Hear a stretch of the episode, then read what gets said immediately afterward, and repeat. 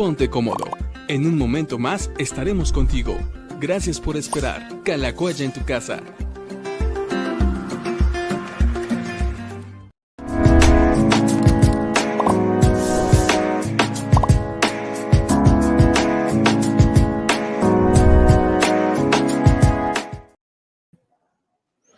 ¿Qué tal amigos? ¿Cómo están? Muy buenas tardes. Dios les bendiga.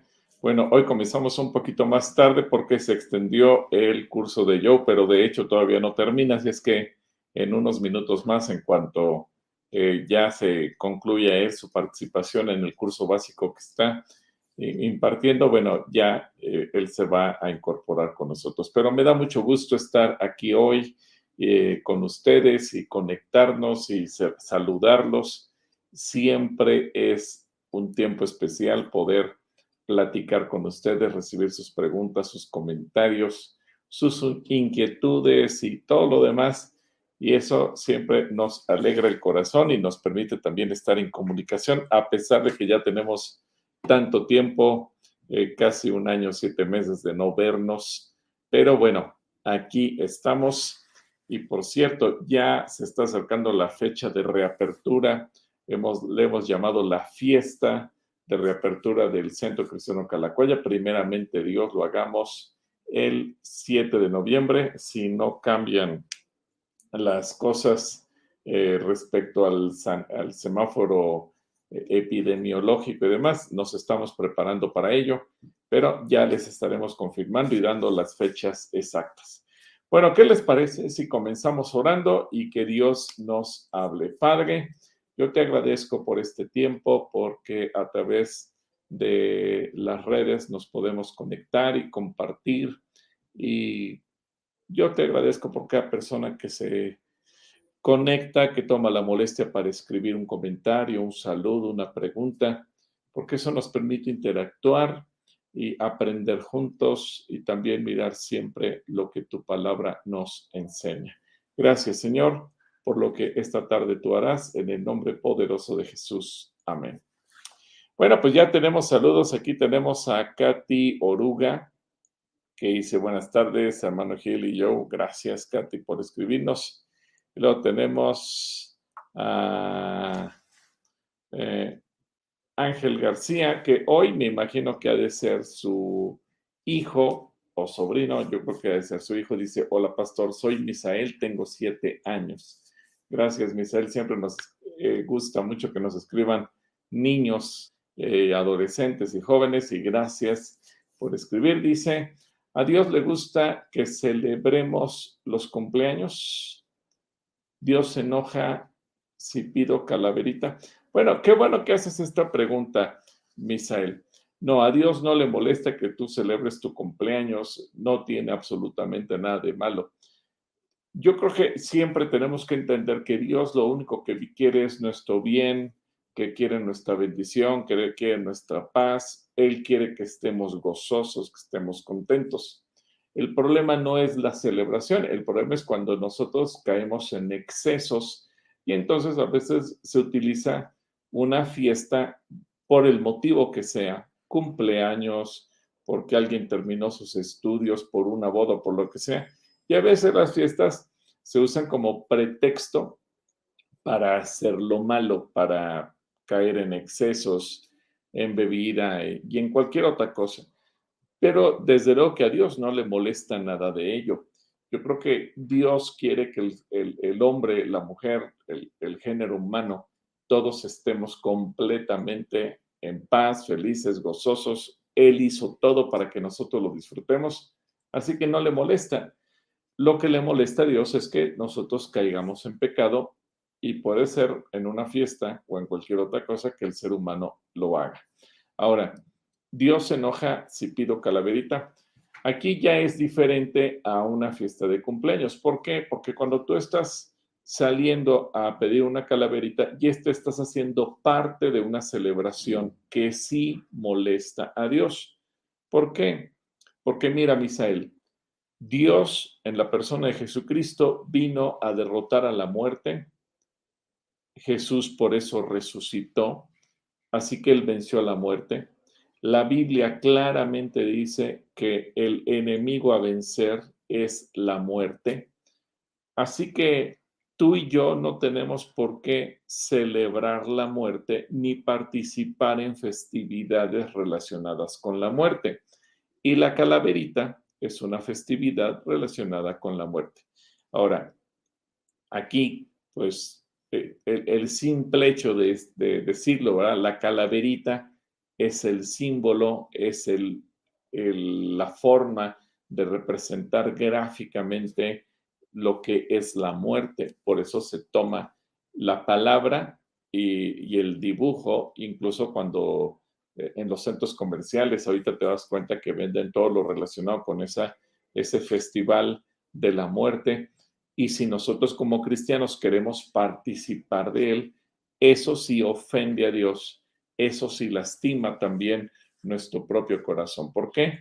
Porque estamos participando de algo que Dios ya desde un principio nos dijo que no hagamos.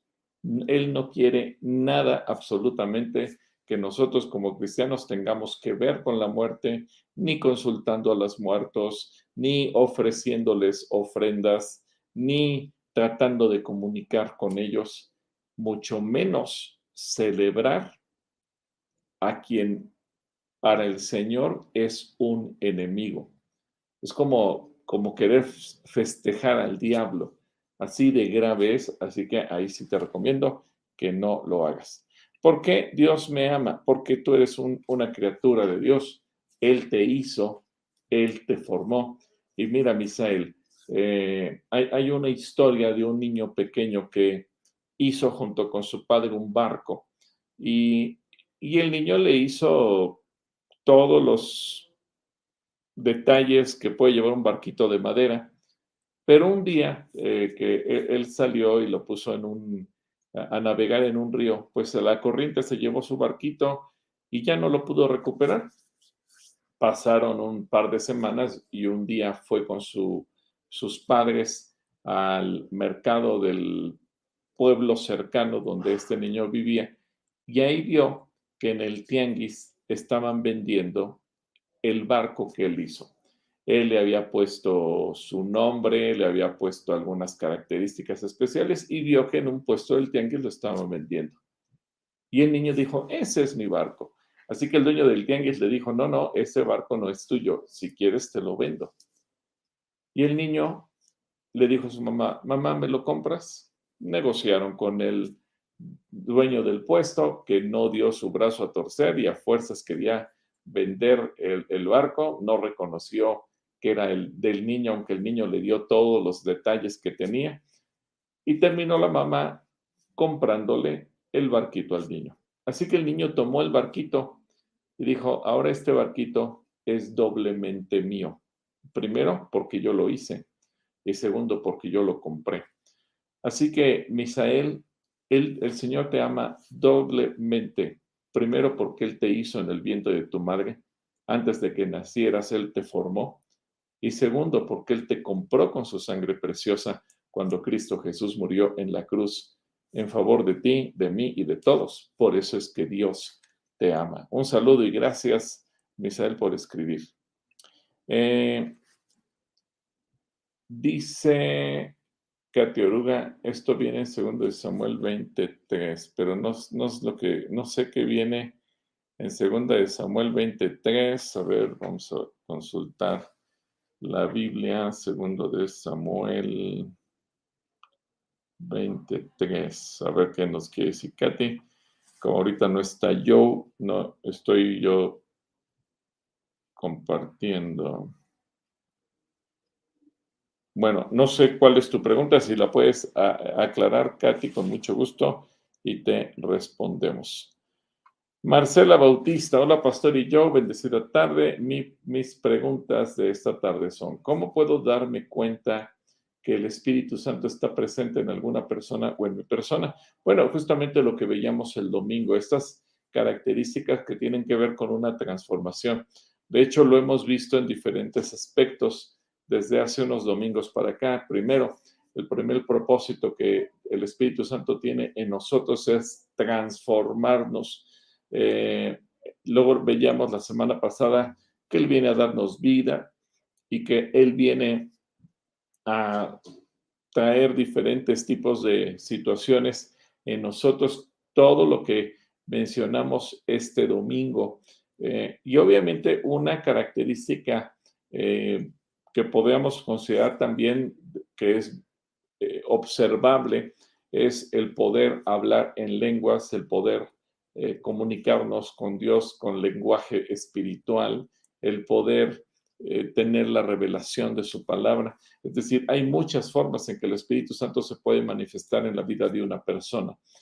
Pero yo creo que por encima de todas, el propósito principal y cómo nos damos cuenta de que el Espíritu Santo ha llegado a la vida de una persona por el cambio que puede haber en nuestra manera de vivir, en nuestra manera de pensar, en nuestra manera de hablar, en nuestra manera de actuar. Porque también el apóstol Pablo lo dice en 1 Corintios 13, podríamos hablar en lenguas, hacer milagros, eh, tener fe y hacer cosas sobrenaturales, pero si no hay amor en nosotros, y creo que esta es una de las características centrales del cambio que Dios trae a nuestras vidas, si no hay amor, nada somos y de nada nos sirve. Yo creo que uno cambia cuando uno deja de odiar para empezar a amar, cuando uno deja de tener deseos de venganza para tener deseos de servir, cuando uno cambia esa manera de actuar bueno, es una muestra que el Espíritu está en nosotros y nos empieza a mover. Desde luego, uno puede ver al Espíritu Santo moverse a través de milagros y de prodigios y de señales. Pero, como dice 1 Corintios 13, si todo eso opera y en nosotros no hay un cambio, de nada nos sirve. Por eso, antes que señales hay que haber fruto. Jesucristo lo dijo, por su fruto los conocerán. ¿Fruto de qué?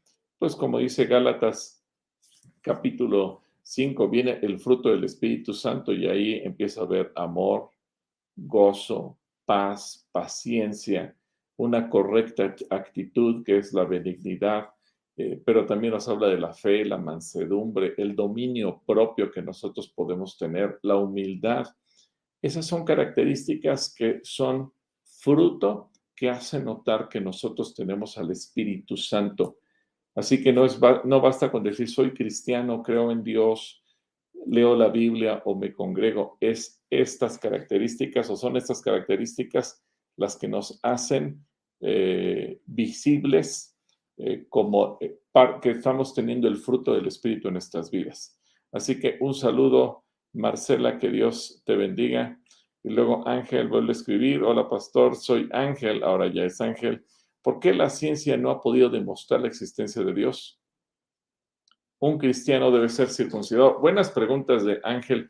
Bueno, en primer lugar, la ciencia nunca va a poder demostrar porque la ciencia lo que pretende es eh, explicar todo a través del método científico y Dios supera la ciencia. Si bien los ojos de Dios velan por la ciencia, y Dios le da al hombre la capacidad de hacer investigaciones científicas y llegar a descubrimientos asombrosos. También es cierto que eh, la ciencia no va a poder llegar un día a demostrar la existencia de Dios a quien no vemos y que es superior absolutamente a todo. Eh, me gusta mucho una reflexión que hacemos cuando estamos en Israel. Cuando estamos en Israel, regularmente vemos muchos de los descubrimientos que los arqueólogos han hecho en la tierra de la Biblia. Y muchos descubrimientos los arqueólogos no sabrían qué es, qué es lo que están descubriendo, sino porque la Biblia lo dice.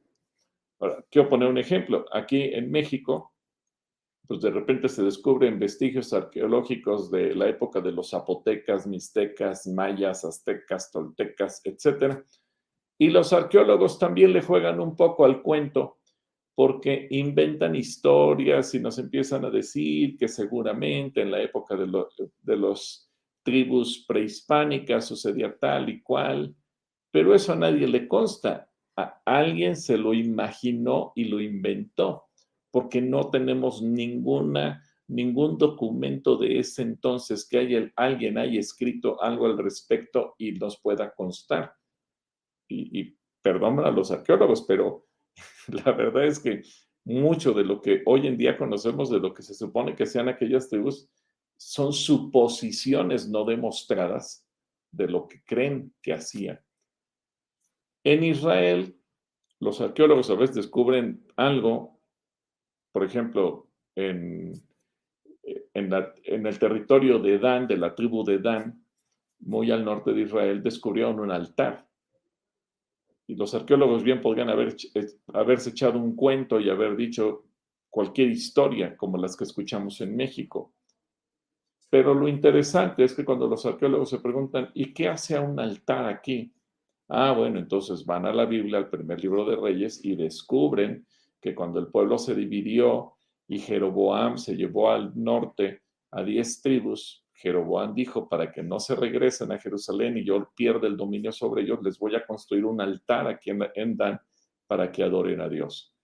Y entonces la Biblia le da respuesta a los descubrimientos arqueológicos.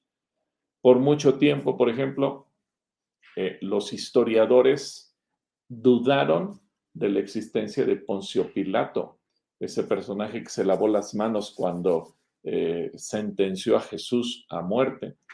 Y como no había registros eh, que pudieran dar fe de la existencia de Poncio Pilato, había debates entre los historiadores y decían, pues Poncio Pilato nunca existió, es una invención de la Biblia.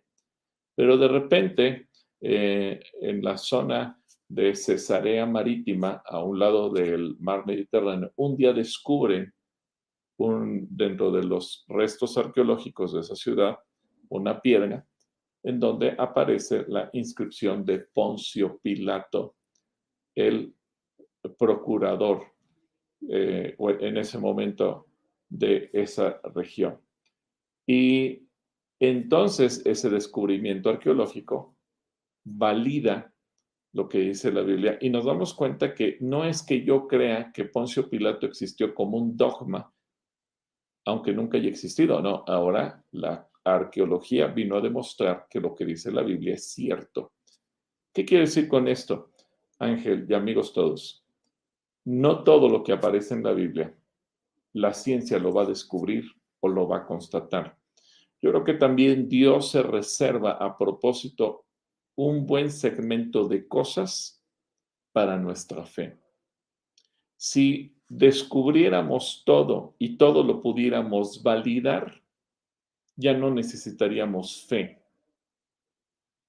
Yo no tengo que tener fe para saber que los celulares actuales, los teléfonos inteligentes, son más poderosos que una computadora que ocupaba un cuarto de hace 40 años. ¿Por qué? Porque lo veo.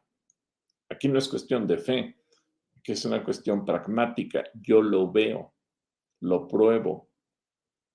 Y si las cosas de, que tienen que ver con Dios se pudieran probar y constatar al 100%, ya no necesitaríamos fe. Así que en muchos sentidos yo creo que eh, nunca vamos a poder demostrar la existencia de Dios. Y un cristiano debe ser circuncidado, no por la ley, no, es decir, no, no circuncidamos a nuestros hijos varones para que sean salvos o para tener un pacto delante de Dios, no.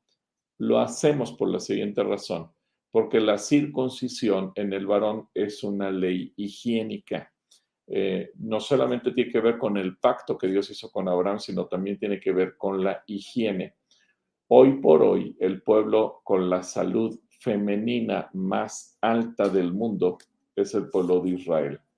¿Por qué? Porque si bien hoy en día también hay un sector judío liberal que no se circuncida, porque han adoptado costumbres occidentales, hay que decirlo también, eh, más del 90% de los varones en Israel se circuncidan al octavo día. Y eso trae como repercusión que cuando esos varones se casan y tienen vida íntima con sus esposas, las hacen menos propensas a contagios, a vaciar sobre ella eh, bacterias, infecciones, etcétera, etcétera, etcétera. Y obviamente eso repercute directamente en la salud de la mujer.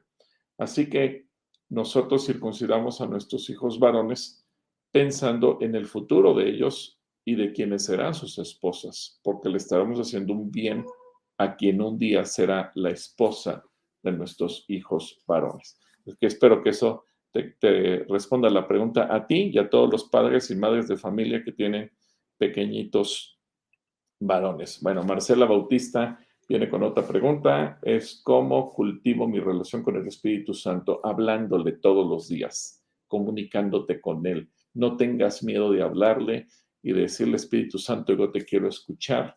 Y que cuando abras tu Biblia le digas, Espíritu Santo, háblame.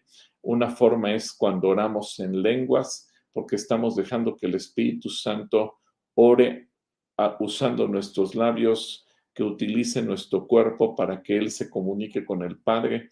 Así que es un milagro y todos los días cuando tú lo haces, tú te comunicas con Él y dejas que Él también eh, hable a través de ti. Y como dice Jesús en el Evangelio de Lucas, también uno permitir que Él se revele a nuestras vidas y, decirle, ven a mí, manifiéstate conmigo y verás que cada día tu relación con el Espíritu Santo va a ir creciendo. Nos faltan muchos temas todavía de la, de la serie de Espíritu, así que está atento a ello y vas a ver que el Señor te va a ir hablando también en todo ello.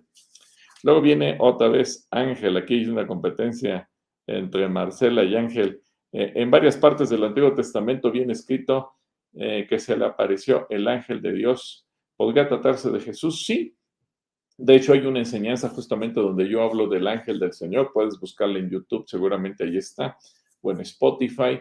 Y efectivamente, el ángel del Señor en el Antiguo Testamento es una de las manifestaciones de Jesús. Recuerda que Jesús es eterno, es decir, Jesús, aunque se hace hombre y nace de la Virgen María, Jesús no comienza a vivir en el Nuevo Testamento, Jesús ya existía y también se manifestó y en muchas ocasiones lo vemos a manera de ángel, nada más que es el ángel del Señor.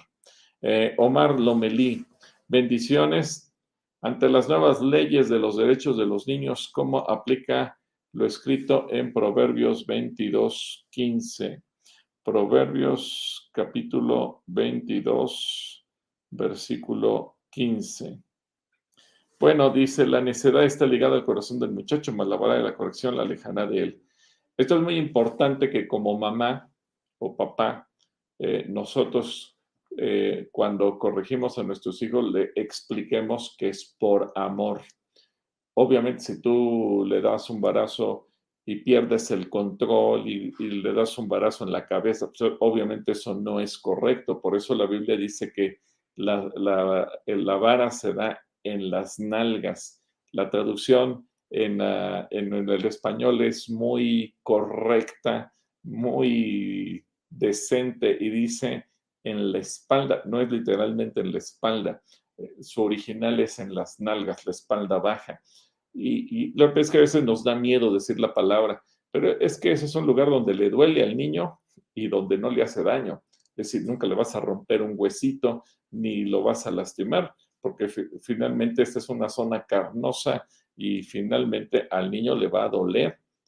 Pero es importante que tú le expliques, te tengo que disciplinar porque te amo y enseñarle lo que dice la Biblia. Y el niño tiene que conocer que no le estás dando una disciplina con una vara porque eres un mal padre, una mala madre, porque no lo amas, no, se lo tienes que explicar y después de, darle el barazo, orar con él, darle un beso y seguir adelante. Obviamente, las cosas empiezan a complicar con los derechos de los niños porque si un niño no tiene ningún tipo de disciplina ni de corrección, desgraciadamente ya conocemos la historia. La misma Biblia nos dice que el hijo consentido avergüenza a sus padres y en unos años, cuando estas generaciones de niños que están creciendo bajo la cobertura de los derechos humanos sin ningún tipo de disciplina crezcan, ahí nos vamos a dar cuenta del error que se ha cometido. Regularmente las sociedades tienden a irse de un extremo al otro y los errores de una generación, la generación que le continúa trata de corregir y echar para atrás. Seguramente a mí ya no me va a tocar verlo, pero seguramente a muchos sí les va a tocar ver que, que se van a cambiar leyes para echar atrás lo que hoy estamos haciendo mal, aunque hoy se considere progresivo, porque nos vamos a dar cuenta que le dimos en la torre a la sociedad. Eh, Rosa Mendoza, saludos, Pastor Gilberto, y yo, eh, Dios les bendice en abundancia. Gracias, Rosa, Dios te bendiga. Katy Oruga, el pecado de David pudo haber tenido relación por parte de su tatarabuela Raab, a pesar de que Dios la bendijo.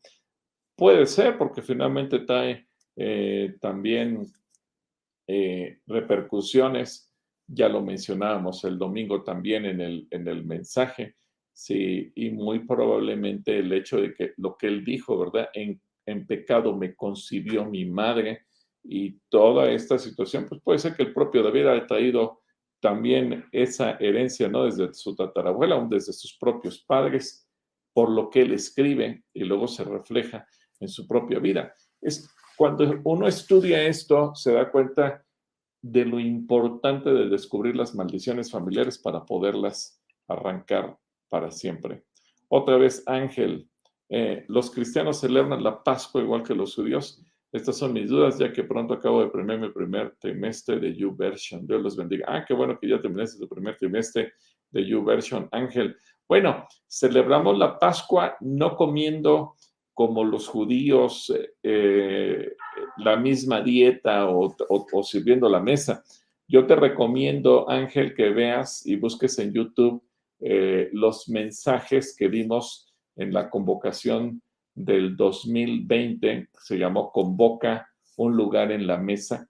Y ahí explicamos, incluso pusimos una mesa a la usanza judía y explicamos cómo es el, hecho de que los judíos celebran la Pascua, los alimentos que toman, etcétera, etcétera. ¿Es un simbolismo hermoso? Sí, indudablemente. Pero ahora nosotros entendemos que la Pascua, y eso lo dice la escritura en Corintios, que nuestra Pascua, que es Cristo, ya fue crucificada. Así que en el Antiguo Testamento era una fiesta profética, es decir, ellos estaban anunciando cada vez que celebraban la, Pascua que el Mesías venía y estaban recordando que el Señor los había sacado de Egipto. El judío promedio no entiende que es una fiesta profética. Nosotros lo entendemos porque ahora conocemos el final de la historia. Y cuando ellos comen el cordero y el pan sin levadura y untan con sangre los postes y el dintel de la puerta, nosotros entendemos que Cristo es el Cordero de Dios que quita el pecado del mundo y que con su sangre preciosa nos ha limpiado de todo pecado, de toda inmundicia, a nosotros y a nuestra casa. Ese es el sentido de la Pascua. El judío promedio lo, lo, toma y dice, bueno, es que estamos recordando la salida de Egipto. Sí, es cierto, ahí nace, pero la, la Pascua va más allá de recordar la salida de Egipto, el que ellos estaban anunciando con ese acto de comer el, cordero y poner la mesa con los panes sin levadura y las hierbas amargas, lo que el Mesías vendría a ser el sufrimiento y el echar fuera el pecado. Ahora nosotros estamos del otro lado. Ahora Jesús dice que comamos y bebamos eh, del pan y de la copa para recordar lo que Él hizo por nosotros. Así que eh, para nosotros tiene un significado diferente y lo celebramos de manera diferente. Eh, así que eh, yo te recomiendo, Ángel, que veas estos mensajes porque ahí te va a aclarar mucho este panorama y más bien ahora, por ejemplo, nosotros aquí en Calacuaya, cada fiesta de Pascua, nosotros lo celebramos lo que esta fiesta que le llamamos convoca o convocación, porque es una palabra que aparece en la Biblia que durante la semana que se celebra la Pascua, se iba a celebrar Santa Convocación. Y esto nace en 1984 en Calacuaya como la, convocación espiritual, porque nos reunimos para estudiar la palabra, etcétera, etcétera. Hoy en día, eh, en un toque más moderno, le llamamos simplemente convoca. Espero que esto te ayude y felicidades por haber concluido tu primer trimestre de YouVersion. Dios te bendiga. Olga Alvarado, buenas tardes. Omar Lomelí. ¿Por qué una persona que conoció de Cristo siendo niño puede llegar a tener rechazo por las cosas de Dios y adulto? Regularmente esto ocurre muchas veces por lo que se vive en casa, porque a veces no hay congruencia entre lo que decimos, lo que creemos y lo que hacemos. Yo creo que lo que más le daña a un niño es ver que los papás fallamos.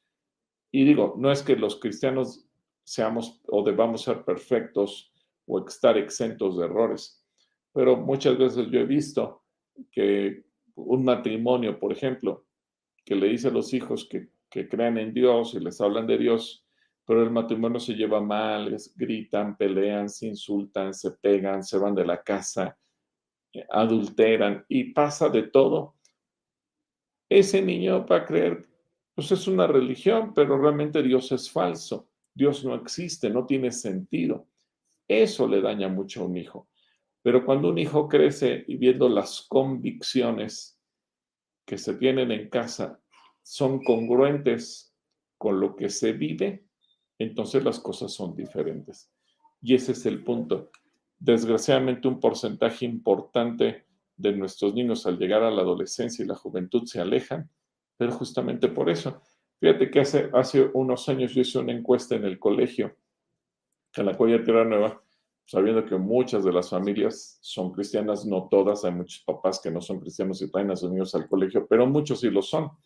Y, yo hice varias preguntas relacionadas con la familia porque yo quería conocer a las familias, no desde el punto de vista de lo que papá, mamá me vienen a contar a mí, sino desde el punto de vista de los niños. Y la encuesta que, que eh, pude hacer fue muy reveladora. Los niños no sabían que yo le estaba preguntando mandamos las hojas con las preguntas, las maestras las aplicaron, me pasaron las hojas con las respuestas y cuando uno lee las respuestas son tan reveladoras que muchas veces en casa, aunque nos digamos cristianos, es el lugar donde menos se vive el Evangelio. Y esa es la causa, Omar. Espero que esto te haya respondido y que nos haga pensar a todos. Dios te bendiga. Adriana Sastre. Eh, Sastre. Eh, buenas tardes, Pastor y Joe. Eh, tengo dos preguntas. Bueno, creo que está aquí Joe, ya vamos a dejar que se conecte, que se integre y, a ver si él... Hola, hola. Hola Joe, ¿cómo le fue en su curso? Bien, perdonen la demora, pero tuvimos que resolver un pequeño asunto eh, urgente. Nos tomó un poquito más de lo planeado, pero Qué gusto, qué gusto verlos. Hoy programa número 157. Ya escuché algunas cosas. Déjenme, de hecho les presumo porque escuché lo que estaba hablando, algo de la fiesta de la convocación. Y bueno, pues traigo hoy mi playera de un lugar en la mesa. Eh, convoca que tuvimos este año de forma virtual y que también estuvo muy bueno. Pueden verlo en YouTube, está en YouTube. todos los mensajes, todos los platillos que se sirvieron durante, durante esta ocasión. Es cierto, fue el 2021. Yo dije 2020, pero fue 2021, ¿cierto? No, sí, fue, fue este año, fue este año.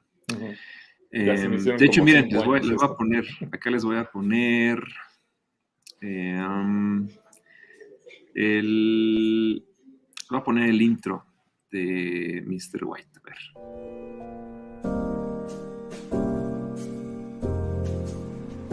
Buenos días, los saluda Mr. White. Han sido días asombrosos. Hemos sido bendecidos y llenos de la palabra de Dios. Siento nostalgia porque puedo ver el final que se acerca, pero tengo la certeza de que tú te has podido saciar de este delicioso banquete de la presencia de Dios. Hemos tenido platillos deliciosos mi estómago aclama el delicioso postre que vendrá después de este delicioso banquete. El día de hoy será increíble. Tendremos también un tiempo asombroso mientras tomamos la cena del Señor y como ya lo has podido observar en nuestras redes sociales, tendremos un tiempo de alabanza el día de hoy por la noche. Te invitamos a seguirnos en todas nuestras redes sociales en donde estaremos publicando mayor información al respecto. etiquétanos y haznos saber cómo la has pasado en este tiempo de convoca. No te desconectes y comparte esta transmisión con tus conocidos.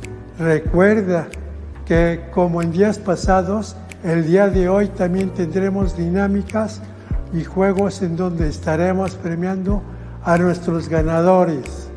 Así que alístate y mantente al pendiente para que puedas ser uno de estos ganadores. Yo sé que para algunos es muy temprano y quizás estás en pijama. Yo me puse mi saco rojo. Yo no sé si estás en tu sala, en tu comedor, pero te invito en esta hora a tomar un tiempo para alabar a Dios. Dispón tu corazón y juntos exaltemos a nuestro Dios.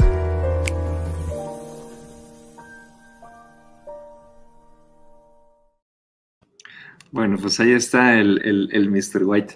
Pueden ver eh, Convoca 21, un lugar en la mesa, completamente gratis en nuestro canal de YouTube. Ahí está día 1, día 2 y día 3.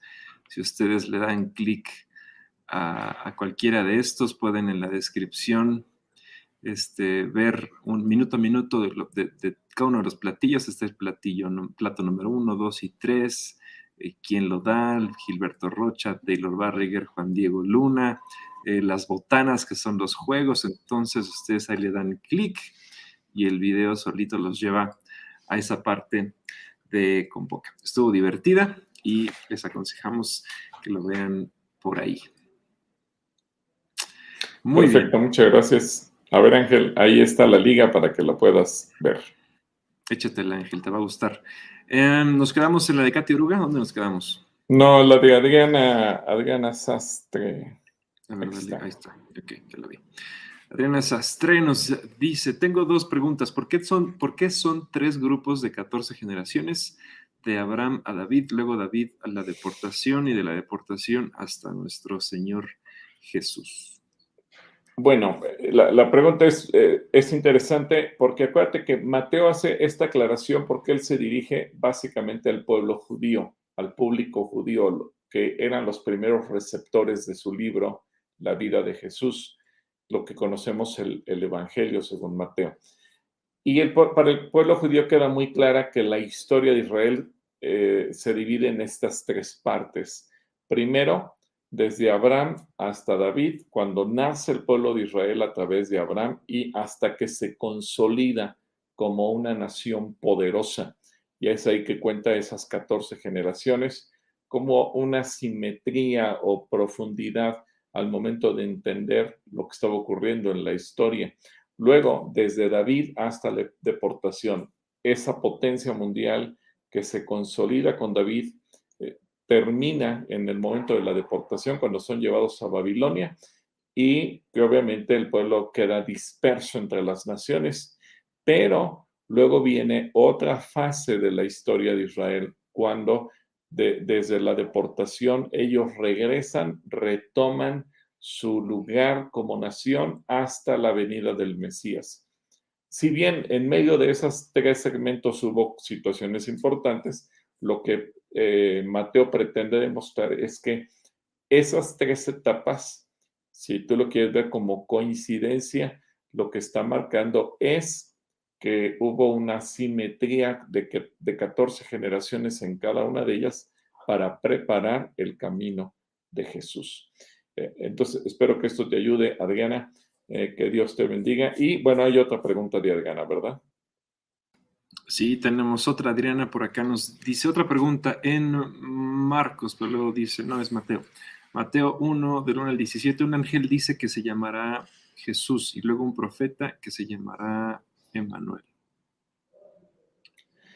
Ok, bueno, Jesús es el nombre profetizado también desde eh, Jeremías, cuando dice que sería nuestro Salvador, nuestra justicia. Eh, y, le da varios significados al nombre o le va a la interpretación para qué Jesús viene. Acuérdate que en el hebreo el, el, nombre tiene que ver con la personalidad y con las acciones que uno hace. Así Jacob era tramposo y su nombre significa trampa. Jesús en él se cumplen dos características o tres características esenciales. Primero, él es la justicia de Dios para el hombre. Por eso su nombre es, puede entenderse como Jehová, justicia nuestra, o el Señor, justicia nuestra. Segundo, porque Él es nuestro Salvador, el que vino a redimirnos de nuestros pecados. Y tercero, porque en la persona de Jesús habita la plenitud de la deidad, de la, gloria, de la gloria de Dios. Entonces eso entendemos Dios con nosotros.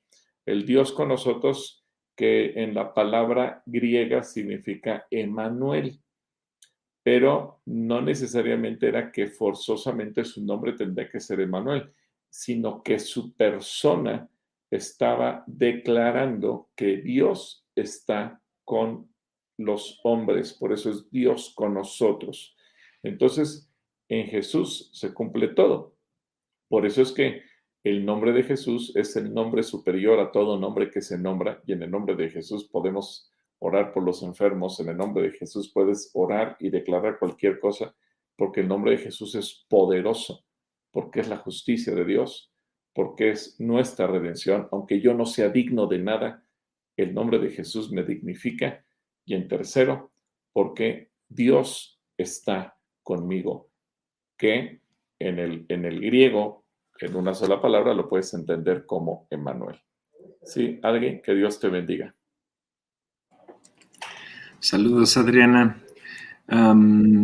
Raquel de la Colina por acá nos está mandando saludos. Eh, también Cruz González, que siempre nos saluda. Diana Hidalgo. Disculpe, ¿habrá un centro de rehabilitación de parte de la iglesia? Tenemos, pues tú que todo lo sabes, tenemos centro de rehabilitación acá. Pues que se comunique con Mario Arronte a ver si nos puedes tú colocar allá en el teléfono, en la, cintilla, el número de, de Mario Arronte para que platiques con él. Eh, ahorita pues hay un grupo de atención. No tenemos una casa donde puedan vivir los chicos o las personas que requieren eh, atención como un internado, pero Mario y Rosy te pueden orientar, te pueden decir, ellos conocen todos los centros alrededor y Mario y Rosy te pueden perfectamente orientar dónde es el mejor lugar para que puedas tú llevar a una persona que requiere atención en el área de adicciones. Así que Dianita, no te, no te sientas mal y confía en que esa persona sea familiar, amistad tuya, pues pronto saldrá adelante. Y qué bueno que nos escribas porque y, Mario y Rosy con mucho gusto te van a atender, te van a apoyar y te van a decir cómo hacerlo. Ahí está el teléfono, mira. Bueno, pues ahí está el teléfono para que también le tomen una captura de pantalla. Se los eh, leemos 55 3404 5466. Es el número de Mario Ronte y él los ayuda con el tema de libre de adicciones. aquí está, me quedé en Miriam Valenzuela de Yanira Cortés, eh, Jessica Rueda Cruz también nos está mandando saludos. Mabel Samo, Eneida Aranda, Elizabeth Nieto, muchas gracias. Deyanira Cortés, Pueblito eh, Neria, Olivia Álvarez nos dice, buenas noches hermanos, les pido por favor oren por mí, me siento muy cansada, agotada, abrumada, enferma, no me gusta la persona que me estoy convirtiendo, enojada siempre y de mal humor. Sonríe, Olivia, sonríe. ¿Qué le, qué le aconsejas a Olivia? Pues mira, Olivia, tú misma dile al Espíritu Santo que ponga gozo en ti. Acuérdate que el fruto del Espíritu, lo que le llamamos hace rato en Gálatas, es amor, gozo. Después del amor viene el gozo. Así que entiendo que a veces nos sentimos abrumados y las presiones, las preocupaciones, las necesidades nos hacen sentir enojados, de mal humor y a veces uno dice, pero es que yo no quiero estar de mal humor, pero no sé qué me pasa. Es ahí donde tú te puedes postar delante del Espíritu Santo y decirle, Espíritu, pon gozo en mí, más allá de las circunstancias. Y así como le pedimos paz o provisión, pues pídele gozo. para que entonces el gozo del Señor sea tu fortaleza. ¿Sí? Y vamos ahora por ti, claro que sí, Oli.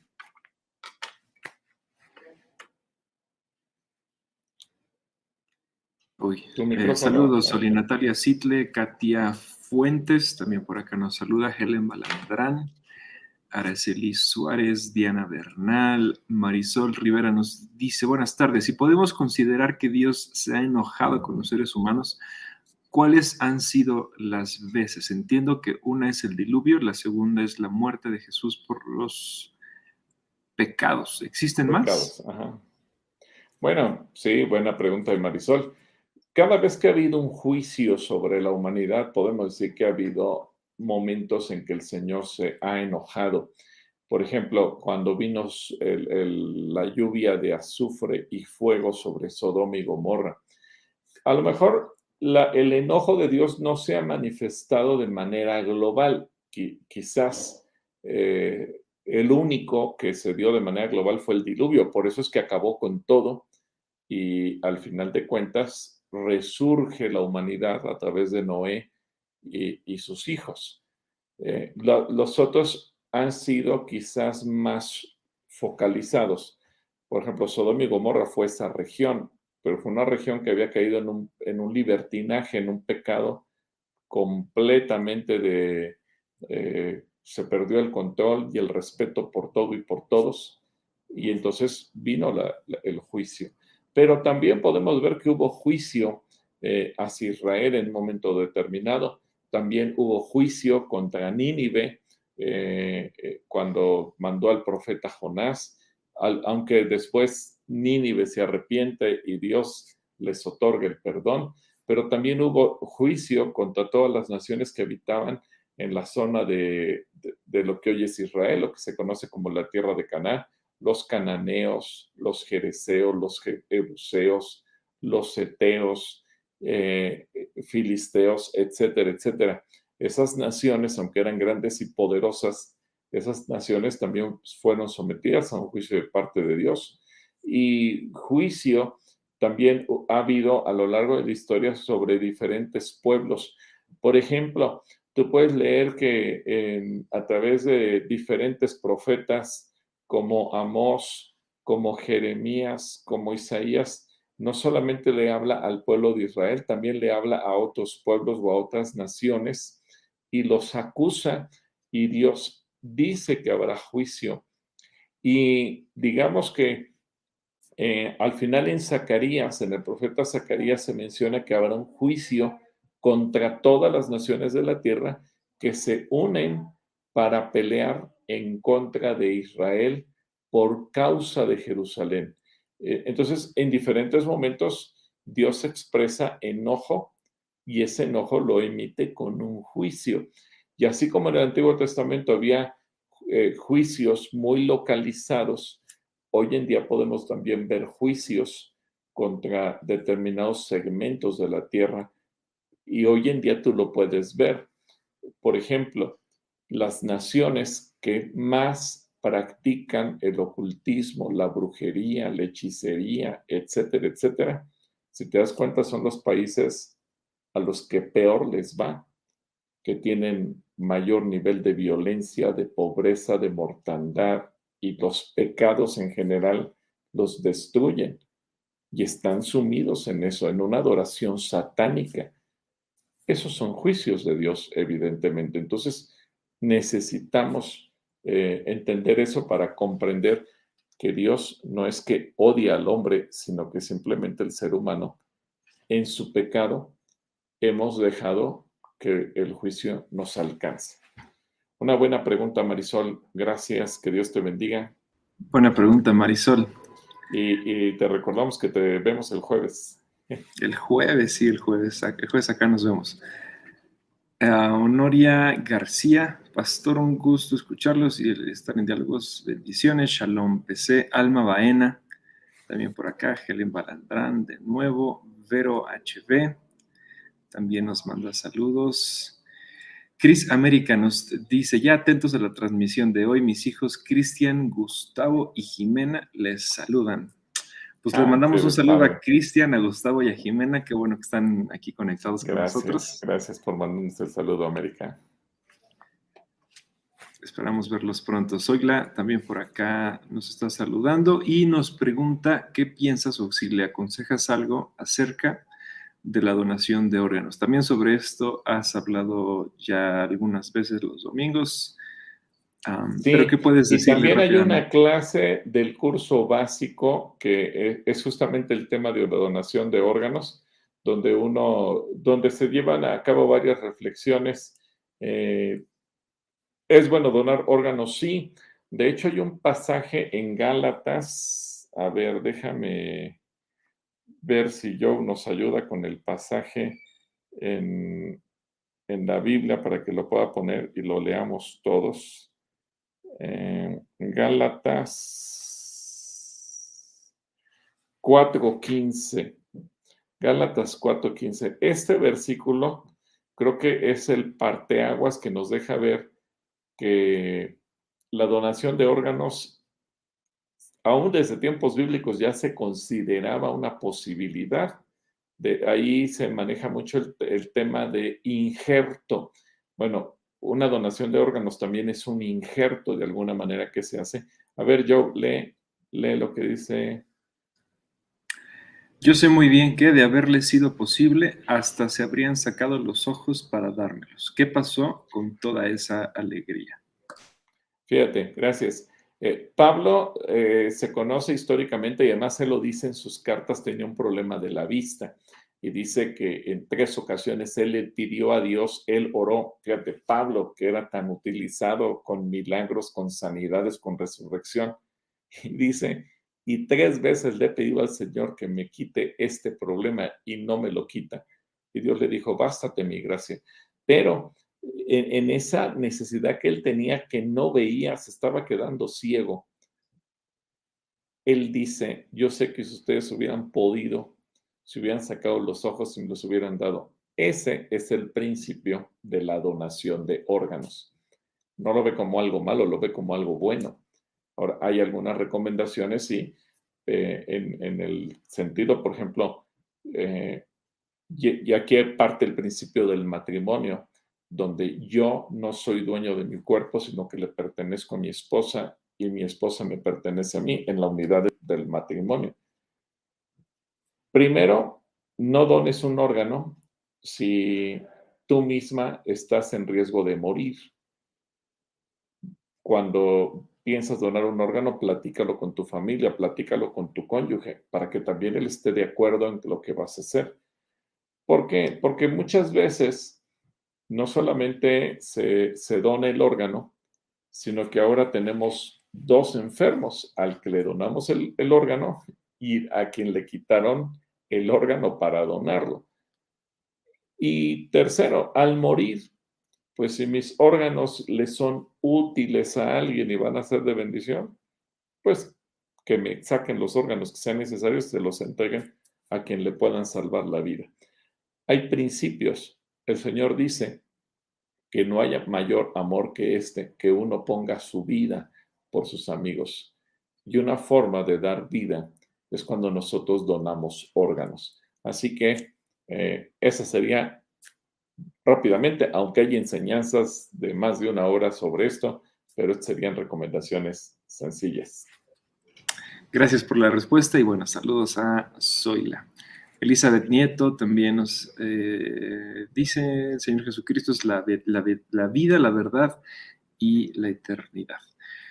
Amén. Eh, Vero nos pregunta, al comer pan de muerto estoy cometiendo falta contra Dios y o el Espíritu Santo contra quién comete bueno, falta. Ahí dice la, la, Biblia también que cuando vayas a la carnicería, no preguntes. claro, el pan de muerto, cuando lo compras de antemano, ya sabes que tiene un propósito, sobre todo cuando el pan sabes que se está dedicando con un propósito Así que dice que por motivos de conciencia, yo te recomendaría que por motivos de conciencia, mejor no lo hagas. porque también dice la Biblia que cuando algo nos genera una duda y demás, eh, hay un pasaje muy interesante en el libro de Jeremías que dice que pan de muertos no comas. Ahí utiliza la palabra pan de mortuorios. Entonces, todo lo que tiene que ver con la celebración de la muerte, mi consejo es evítalo, evítalo. Aunque la masa del pan es rica y demás. Por ejemplo, eh, pues prefiere comerlo de otra manera, de, con, pero trata de evitar lo que de alguna manera a ti te involucre en una fiesta pagana. El pan es rico, sí, pero yo te recomendaría, por ejemplo, aquí en Calacuaya, eh, en el comedor se hace el pan de vida, que es la masa con, el sabor, los ingredientes, etcétera, pero para nada se hace un pan de muerto, son simplemente un pan, pero no tiene ninguna forma, no tiene nada sé que le hemos dicho pan de vida, porque es deliciosa la masa. El problema es cuando ya le das la forma y lo consagras y lo metes a la mesa, etcétera, etcétera. Y desgraciadamente, cuando tú vas a una panadería y ves que ya tienen las calaveras etcétera, etcétera, ya eso de antemano a ti te hace sentir mal. Y por la pregunta que estás haciendo, Vero, yo te recomendaría mejor evítalo. No, que no sea tropiezo para tu vida. Hay, muchos panes también en la panadería, otros que puedes llegar a comer durante esta, eh, esta temporada.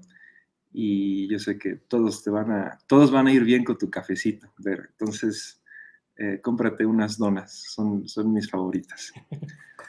Uh, Gema Rojas eh, te pregunta una observación. Bueno, no es pregunta, pero bueno, sí es pregunta, aunque dice que es observación. ¿Por qué ya no han transmitido desde el púlpito de Calacoaya? ¿Qué, usas ah, para predicar tu...? No, pero si usas tu púlpito, ¿no? Sí. Más bien... Pero a mejor se refiere, no sé si te refieres al santuario o a qué, pero eso no lo quiero contestar ahorita porque esa es una sorpresita. Entonces, ya falta poco para que vean por qué razón estamos en las oficinas y, y entenderán el por qué. Así que, Gema, perdón, pero prefiero esperar y que sea una sorpresa que, nos guste a todos. Muy bien, Gemma. Bueno, pues a seguir con la intriga. Leti Ramírez nos manda saludos. Eh, Rubén de Luna también está presente por acá. Te mandamos saludos, Rubén. Katy Oruga dice, ¿por qué las 10 mujeres de David tomaron un estado de viudez aún que éste siguiera vivo? ¿A qué se debió esto? Esto está en 2 Samuel 20, 3. Ah, bueno, a ver si nos ayudas a poner segundo de Samuel 23. Creo que era la pregunta que originalmente había puesto, pero... Cuando David llegó a Jerusalén, encerró en una casa a las diez mujeres que había dejado cuidando su palacio. Desde entonces ellas vivieron como si fueran viudas, pues aunque David siguió manteniéndolas, ya no volvió a tener relaciones sexuales con ellas. Bueno, esto se debe a una instrucción de la ley. En la ley dice que si una mujer, y esto aplica tanto para mujer como para varón, es indistinto, pero en la ley lo dice, si una mujer tiene relaciones sexuales con el papá y con el hijo, es un acto perverso. Y eso es, eh, en, en la ley del Antiguo Testamento era una señal de muerte para los tres para el papá, para el hijo y para la mujer. Las, estas diez mujeres que eran las concubinas de David, recuerda que Absalón, el hijo de David, cuando quiso darle golpe de estado a su papá y le declara la guerra y se levanta con sus hombres, uno de los actos que hace para humillar a su padre y demostrar que él llega al poder, él llega lleno de orgullo, de soberbia, de arrogancia, es que tiene relaciones con estas mujeres. Tiempo después, Absalón muere durante ese combate porque Joab lo mata y David, conociendo la ley, sabe que para él esas mujeres que su hijo ya tomó, ya no las puede volver a tocar él. ¿Por qué? Porque estaría cayendo justamente en lo que marca la ley la palabra de Dios. Y eh, por esa razón es que él ya no las vuelve a tomar y ellas quedan como si fueran viudas. Es decir, tampoco tampoco le dio como una carta de divorcio para que se vayan y se casen con quien quieran, porque finalmente seguían siendo mujeres de él, pero él simplemente decide no volverlas a tocar en el aspecto íntimo. Pero esa es la razón, porque la ley así lo establece. Sí, Katy, que Dios te bendiga. Ah, muy bien. después de la pregunta de Katy, llegaron nuevas. Entonces Un montón.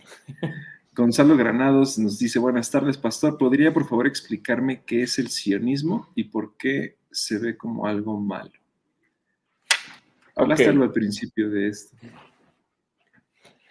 Bueno, el sionismo es el movimiento que se gestó a finales de los 1800, año 1800 de, después de Cristo, en donde eh, un grupo de judíos decide eh, eh, generar un movimiento de comprar tierra en Israel. Esa primer tierra la compraron en lo que hoy es la ciudad de Tel Aviv. Ellos llegaron comprando tierra y ellos estaban convencidos que la casa, el hogar del pueblo judío es su tierra, la tierra de Israel. Eh, es interesante, hay un amigo, un museo en Israel que se llama Amigos de Sión. Eh, es un museo muy bonito, es un tributo que el pueblo de Israel, el pueblo judío, el gobierno de Israel le rinde al pueblo evangélico, a la iglesia cristiana, y reconoce a varios cristianos que a lo largo de la historia fueron pieza clave para que los judíos volvieran a su casa. Hoy nosotros conocemos el Estado de Israel, nace en 1948 formalmente eh, como una votación que toman las Naciones Unidas. Pero lo interesante, y eso lo, ves también en este museo, es que hubo predicadores eh, desde los años 1800 que hablaban que se tenían que cumplir las profecías de la Biblia y que el pueblo de Israel tenía que volver a su, a su tierra y que tenía que volver a existir la nación de Israel. La verdad es que mis respetos y mi reconocimiento para los predicadores que en, el año 1800 y pico predicaban esto, porque ellos no sabían que no, no tenían el contexto de la nación de Israel como lo tenemos tú y yo, pero ellos predicaban de eso.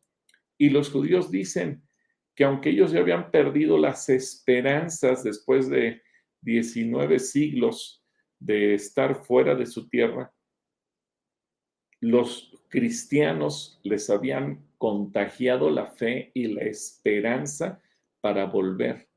Así que ellos le dan el reconocimiento que gracias a cristianos y a pastores cristianos que predicaron de eso, en ellos resurge el deseo, el ánimo, la fe de regresar a su tierra. Y este movimiento sionista empieza a cobrar fuerza. Obviamente se cruza la Segunda Guerra Mundial, donde 6 millones de judíos fueron asesinados, pero en lugar de que el pueblo judío se tirara como víctima y dijera, pues ya nos destruyeron, eso todavía avivó más el deseo hasta que ocho, este, tres años después de que termina la guerra mundial, la guerra mundial termina en el 45, en el 48 el pueblo de Israel consigue ser reconocido oficialmente como un Estado. ¿Por qué lo ven como algo malo porque todos los enemigos del pueblo de Israel están en contra de la existencia del Estado de Israel y entonces señalan que el sionismo como movimiento para que el judío vuelva a su tierra es malo. Ahora, hay judíos alrededor del mundo porque, por ejemplo, hay muchos judíos mexicanos que ya nacieron en México, que aman a México como mexicanos, pero que también aman a Israel porque conocen sus raíces y que apoyan financieramente y de muchas otras maneras para que otros judíos que están sufriendo en sus países como Rusia y otros más puedan volver a, Israel. Hoy en día, por ejemplo, hay una persecución contra eh, judíos negros en algunas regiones del Medio Oriente y del África, y ahorita Israel hay un movimiento fuerte para recibir a sus hermanos y aunque digan, es que no puede ser que haya judíos negros, bueno, después de mil, de dos mil años de estar en el exilio, pues evidentemente que los judíos se fueron eh, mimetizando con las demás naciones Y hoy en día vemos judíos de piel negra, y, pero están siendo reconocidos como tales. El sionismo hoy en día sigue en auge, el sionismo sigue con fuerza y siempre hasta que Jesucristo venga habrá enemigos del pueblo de Israel y habrá gente que considere que el sionismo es algo negativo. Pero el origen es que el pueblo de Israel regrese a casa. Los judíos exiliados en el mundo regresen a su casa. ¿Sí? Buena pregunta, Gonzalo. Gracias. Saludos a Gonzalo.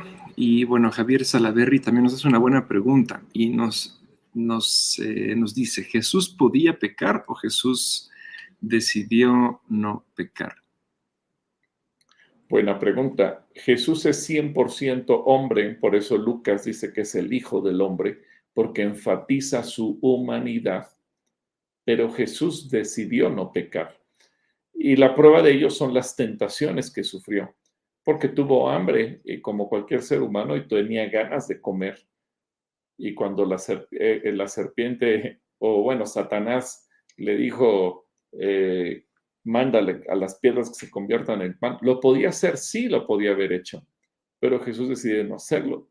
O cuando lo llevó a, ese pináculo, la, la zona más alta del templo, y le dice, tírate para que Dios mande ángeles, Jesús decide no hacerlo.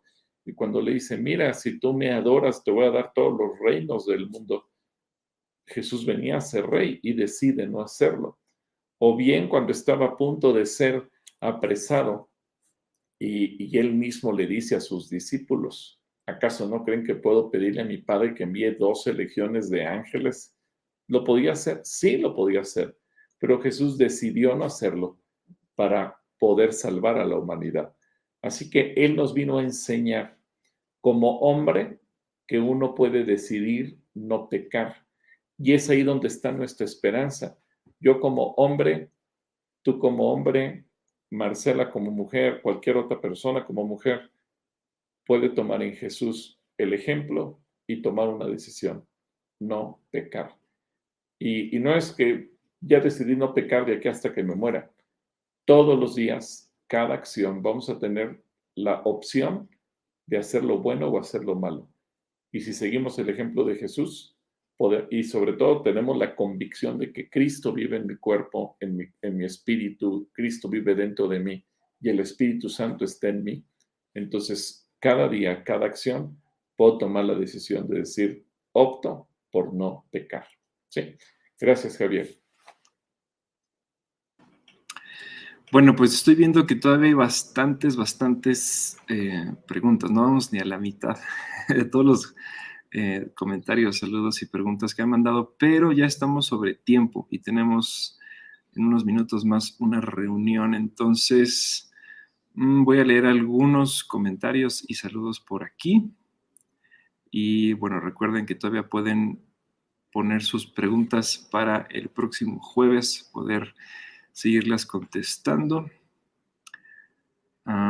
Otoño López nos manda saludos, también Armando Arredondo. Eh, Abigail Carrillo nos pregunta acerca de la Navidad. Avi, eh, le dedicamos el año pasado como cinco o seis programas a un documental acerca de la Navidad. Puedes buscarlo aquí mismo en Diálogos, eh, el especial de Navidad, puedes buscarlo y bastantes interesantes. Vimos un documental en cuatro partes y estuvimos comentándolo acerca de la Navidad. Y yo sé que a ver, va a ver si el jueves ponemos el link para que la gente lo busque. Fíjate, yo, aquí hay una pregunta interesante de Magali. Eh, esta pregunta creo que es interesante. Esto es un origen de la religión. Si quieres leerlo. Dice, tengo una duda. Cuando alguien muere y no es salvo, pero muchas personas oran por esa persona y pedimos a Dios misericordia, ¿será posible que vaya al reino y que la salvación, sé que la salvación es personal, pero eso entra mi duda. No, la salvación efectivamente es personal y cuando una persona muere y no fue salvo porque nunca tuvo a Cristo en su corazón, no lo aceptó, etcétera, etcétera, no podemos hacer más. Jesús lo enseña cuando da la lección entre el rico y Lázaro. Así que simple y sencillamente no. Por eso es nuestra urgencia de salir y predicar el Evangelio, y aunque sea en el hecho de muerte, en plena agonía, podamos lograr que la gente se arrepienta de sus pecados y reconozca a Cristo Jesús como Señor de su vida. Si no lo hizo en ese momento, por más que oremos, esa persona ya no la vamos a sacar del infierno para mandarla al cielo. Según la Biblia, no existe el purgatorio, que es el lugar intermedio que buscaron los grupos religiosos para decir, bueno, las almas se van a pasar un rato en el purgatorio pagando por sus penas y después de 100, 200 años o X tiempo, y si oramos mucho, lo sacamos de ahí y se va al cielo. Eso no es cierto, la Biblia no lo dice, eso lo inventó alguna persona con algún fin, pero hay que apegarnos a lo que dice la Biblia. Es correcto. Ah, por acá Rita nos dice, estoy feliz porque en casa de mi hermana juntaron varias cosas para las personas damnificadas mi hermana no sabía cómo mandarlo y nos ayudaron y fueron a la casa por todo. Bueno, pues también agradecemos a tu familia, Rita, que pudieron juntar estas cosas y bueno, recuerden también que si necesitan eh, que vayamos a recoger la donación que ustedes quieren mandar para nuestros amigos y, nuestros amigos y hermanos que están en algún problema de como las inundaciones y demás, pues nosotros nos ofrecemos a ir por esa ayuda. Elizabeth Moreno por acá nos dice, la, yo sé por qué la próxima vez que vaya les llevaré galletas. por acá también había un saludo de Joshua, no sé por dónde lo vi. Por ahí estaba, pero bueno, le mando un saludo a, aquí está, Joshua García. Te mando un saludo, Joshua. Y... Um, Mira, y también, aunque no la publiques, ah, esa está buena, esa está buena. Olga eh, nos dice, gracias por esta transmisión de diálogos de mucho aprendizaje, tomando nota de intenciones de la red de oración. Gracias a mi hermana Tere por, por esa labor incansable de siempre estar captando las intenciones para canalizarlo con los intentos. Nos contaron que eran casi 400 personas, ¿no? Que estaban en la, red de, de, oración donde están constantemente orando por cada una de nuestras peticiones. Y bueno, pues oramos para... Bueno, una, una última, una última. Gregoria pregunta si es malo comer la rosca de reyes. No, no es malo, porque eso no está dedicado a ningún ídolo, ni a la muerte, ni a nada malo. La rosca de reyes además es deliciosa, así que si, si tienes oportunidad de comerla, cómete una rebanada y si te sale el muñeco, pues compra los tamales. Bueno, pues, Señor, te damos gracias porque estás con nosotros, porque permites que podamos hacer esta transmisión, Señor, y conoces y sabes cada una de las intenciones que nuestros hermanos han puesto aquí en, en, los comentarios del chat. Tú conoces cada situación, conoces cada necesidad, conoces cada corazón, conoces cada enfermedad, conoces absolutamente todo, Señor. Y yo te estoy pidiendo en este momento, me uno a estas oraciones para que también puedan ser escuchadas y no nada más eso, sino sean contestadas en tu tiempo perfecto, que cada uno de nosotros podamos entender y podamos aprender qué es lo que tú tienes para nosotros a través de esto que nos sucede. Y gracias Dios porque yo sé que em, en medio de este día permites que nos conectemos, que nos juntemos un momento para, para poder discutir, para poder hablar, para poder saludar distintos temas donde también tú te haces presente, tú te manifiestas con poder y permites que podamos conocerte aún, aún más. Guarda nuestras vidas, guarda a cada una de las personas que están conectadas durante este tiempo y que el próximo jueves podamos volver a saludarnos y poder estar conscientes y seguros y felices porque tú nos estás acompañando. En el nombre de Jesús. Amén. Amén. Muy bien. Les mandamos un abrazo esperamos sanitizado con todo y gel. Entonces, esperamos vernos el próximo jueves. Fórtense bien.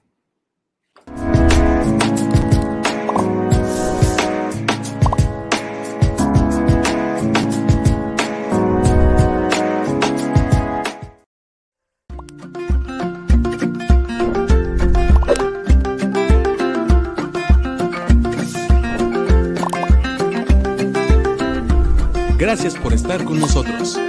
Dios te bendiga.